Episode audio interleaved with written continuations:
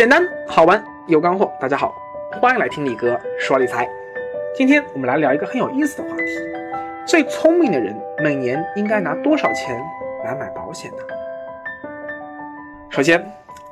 李嘉诚和犀利哥，哎，其实不需要买保险的。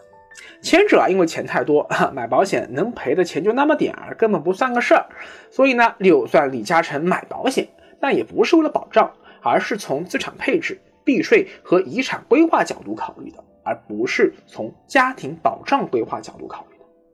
至于犀利哥，哎，那就是因为钱太少了嘛，每天连饭都吃不饱，房租都交不上，你得先考虑自己的生计，然后再去想一下，万一自己被车撞了或者生癌症的风险，否则你就本末倒置了嘛。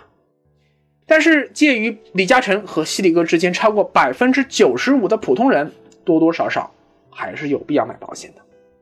关于到底该花多少钱买保险啊？保险行业内有两个听起来很牛逼的理论，一个叫做双十法则，一个叫标准普尔家庭资产配置图。双十法则指的是啊，你的保费每年应该占啊家庭收入百分之十，而你的保额应该覆盖家庭十年的支出需求，所以叫双十。这个法则呀，你可以看一下力哥说理财第一季第十三集。揭穿那些毁人不倦的理财谎言，我做过详细剖析啊。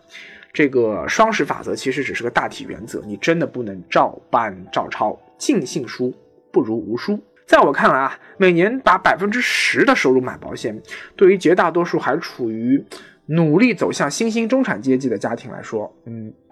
多了。今天呢，我趁机再来好好的扒一扒啊，标准普尔家庭资产配置图这个坑货。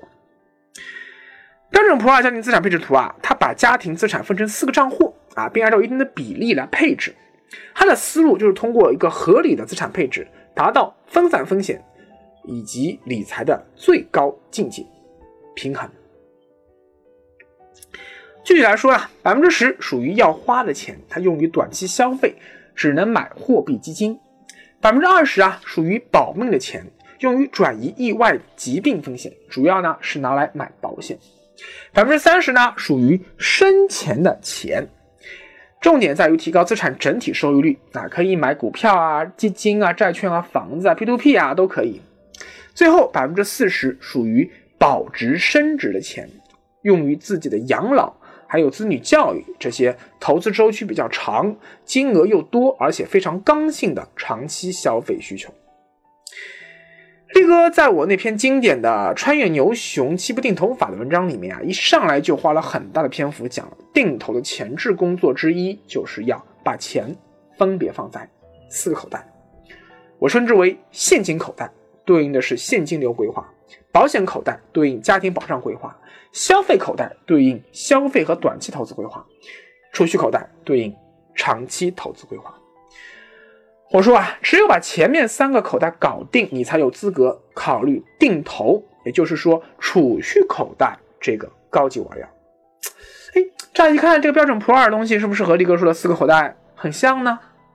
啊，你懂的嘛？力哥肯定会说一点不像。首先啊，标普中的要花的钱到力哥这儿被分成了现金口袋和消费口袋。短期要花的钱其实分成两种啊，一种是短期肯定要花的钱，比如说你每个月信用卡账单啊，这个每个月的房贷月供，只要你记账，那你每天每个月都会有日常开销，这个是可以预期得到的，这属于消费口袋。而另一种短期可能会花的钱啊，它意味着是不确定的意外消费，比如说交通意外、生病了，这个家人出意外急需资金有援助啊，或者说突如其来给你个红包炸弹。这种情况，哎，呃，还有像什么突然出现大额的旅游消费，包括更严重的像离婚或者说失业这种，这些呃，对不起，短期内可能你真的是无法明确预料到的，而一旦发生呢，哎，又很快的非常急的用钱，所以现金口袋需要你每时每刻都特别留出一部分钱，雷打不动放在里面，而消费口袋很多时候啊，依靠你每月的工资。投资收益到账和信用卡的组合，把它合理组合一下，哎，就可以解决了。这第一。第二，标普中的生钱的钱和保值升值的钱到力哥这里统一装入了储蓄口袋。因为这两个概念的重叠性非常强。你想，投资之所以要分成短期投资和长期投资，对应的就是因为我刚刚说的，有些钱短期要用，有些钱可以长期不用。正是由于现金口袋。保险口袋、消费口袋里的钱都已经装好了，所以短期内不管是可预见的还是不可预见的消费支出，敞口，哎，都已经覆盖掉了所以我们才能够定心的把剩下多余的钱拿去做长期投资，谋求更高的长期投资回报，也就是定投嘛，这样才能实现资产的保值增值。听到这里啊，保险公司小伙伴可能会辩称啊，说，嗯，生钱的钱。他强调的是提高收益率啊，这个属于进攻性资产配置，这个能经得起亏损啊，所以他就可以投资股票、股票型基金啊这种高风险的权益类资产。而保值升值的钱它不一样，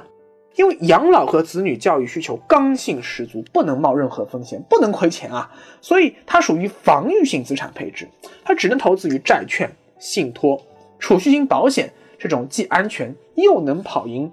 呃，这个银行的存款利息的固收类资产，乍一看呢，啊，好像有点道理啊，还能忽悠到小白。但如果你跟着力哥学了一段时间理财的话，就知道这其实就差瞎扯淡啊，偷换概念。股票这种权益类投资啊，的确短期投资风险非常大，但是长期投资风险非常小。越是长期不用投资，比如说养老金，其实越是应该选择基金定投的方式投资这些看起来风险很高的权益类资产。当你退休时，哎，投资回报率将远远高于你持有债券或者说其他固收类资产的回报率。既然都是短期用不到的钱，那既然都要追求尽可能的保值增值，那么对不起，在力哥这里，我用我的定投方法就可以解决你所说的这样的问题了。第三，力哥的四个口袋理论和七步定投理论啊，都没有明确给出确定的分配比例。哪怕我当时的文章和视频里都是以小明同学为例的，而且反复说这只是小明的情况，不代表你可以完全复制小明的选择。就是因为理财是一个很个性化的问题。对不起，标普非常简单粗暴的给出了四三二一这样的配置比例。为什么呢？大家如果百度一下标准普尔家庭资产配置图啊，或者叫标准普尔家庭资产象限图。就会发现啊，网上推销这个概念最积极的几乎都是各大保险公司以及呃相关的利益方啊，包括呃一些保险销售啊，或者说以卖保险为生的一些理财师啊，啊，当然也有一些不懂这个理财啊，就是但是还被迫要写理财文章的一些个小编啊，也也会时不时拷贝这些资料，然后呢，他也不懂，就以讹传讹。那为什么保险公司推销这个理论最积极呢？因为保险公司本身就是这个理论最大的受益者。我们看啊，这个理论首先它简单明了、通俗易懂，不明真相的理财小白很容易就被同样也不是很专业的保险代理人叫做这套说辞给迅速洗脑，说哦，四三二一标准普尔，哎，这才叫科学理财嘛！原来我都是瞎扯淡。你看，我现在有专家帮我理财了吧？你想，对于除了保险以外的其他更广阔的理财世界。根本就缺乏足够的理财认知，更缺乏实践经验的保险代理人来说，这个理论拿出去，哎呀，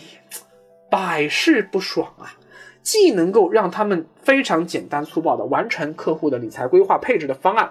也能够取得用户的信任，让他们直接买买买。但理财规划的出发点是人啊，每个人的情况都不一样啊，每一份理财规划肯定也不一样啊。力哥，我给会员做过上百份理财规划，那必须是度身定做，给每个人的建议，那一定都是有针对性的，不能够一套方案就吃遍天下的呀。但是很显然，保险代理人没有这样的专业能力。其次，根据双十法则呀，每个家庭最多只需要花百分之十的收入买保险就够了。对保险代理人来说，这样的比例依然让他们感觉赚的佣金太少。所以他们更愿意用标普法则。你看啊，根据这个法则，客户最多可以拿百分之六十的资产都拿去买储蓄型保险。我勒个去啊，这个佣金可是赚翻了呀！你看这百分之六十怎么来的呀？第一，百分之二十是保命的钱嘛，那保命的钱自然要买保险啊。第二，百分之四十的钱是保值升值的钱，那除了可以买债券信托，也可以买储蓄型保险，因为无论是养老需求还是子女教育需求，那保险都是可以解决的嘛。为了激发和满足用户的这方面的需求，那保险公司可是无所不用其极，是所有金融机构里面最热心、也是最擅长的。所以你知道了吧？为什么标准普尔这个法则，它必须要把现金口袋和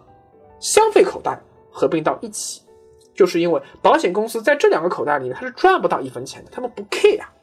那为什么他一定要把生钱的钱和保值升值的钱分开成两部分呢？啊，这是因为更有利于保险公司忽悠客户花更多的钱去买他们家的储蓄型保险。为什么你很少听到银行啊、证券公司、基金公司、信托公司大力推销这个概念呢？啊，只有保险公司推销那么起劲呢？道理就在这里。所以，请大家一起张大嘴巴，跟着力哥念我的口头禅：屁股决定脑袋。既然我批判了双十法则，又批判了标普法则，那么我的看法是什么呢？好，最后我来说说我对这个问题的主观看法。普通家庭应该买多少保险？有两个衡量标准：一是你的收支结构，二是你的资产负债状况。前者呢是流量，后者是存量。我们在买保险时啊，这两个因素都要考虑到。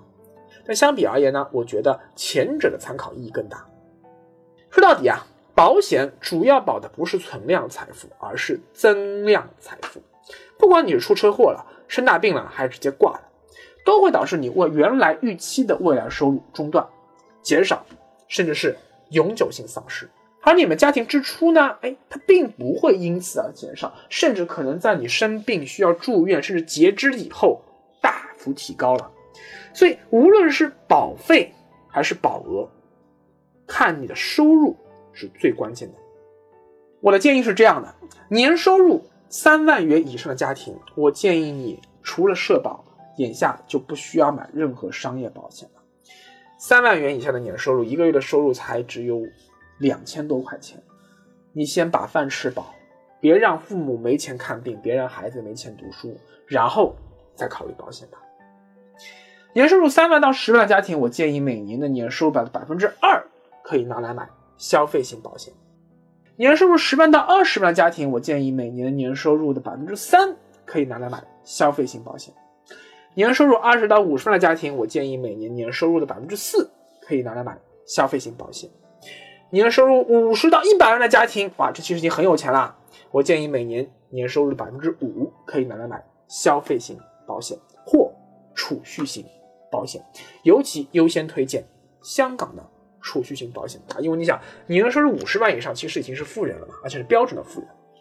好，再往上，如果是年收入一百万以上的富豪啊，可能听力哥节目的人很少有人年收入这么高吧？那对不起，保险的保障作用其实对你来说意义不是特别大的，因为其实你收入两三年就有几百万了嘛。而保险一般的重疾险或者意外险或者是寿险，它保额也就五十万一百万，很快就已经覆盖掉了。所以保险对你的意义可能跟李嘉诚差不多，是一种理财手段，而不是保障手段。你拿出百分之二十甚至百分之四十的收入买。储蓄型保险，在我看来都是冇问题的啦。当然了，这只是力哥的个人观点，仅供参考。因为每个家庭实际情况都不一样，绝对不能这样简单的照搬照抄，不动脑子。但是呢，我还是就是说，我们普通家庭啊，每年拿百分之五的收入去用于家庭保障，其实已经够了。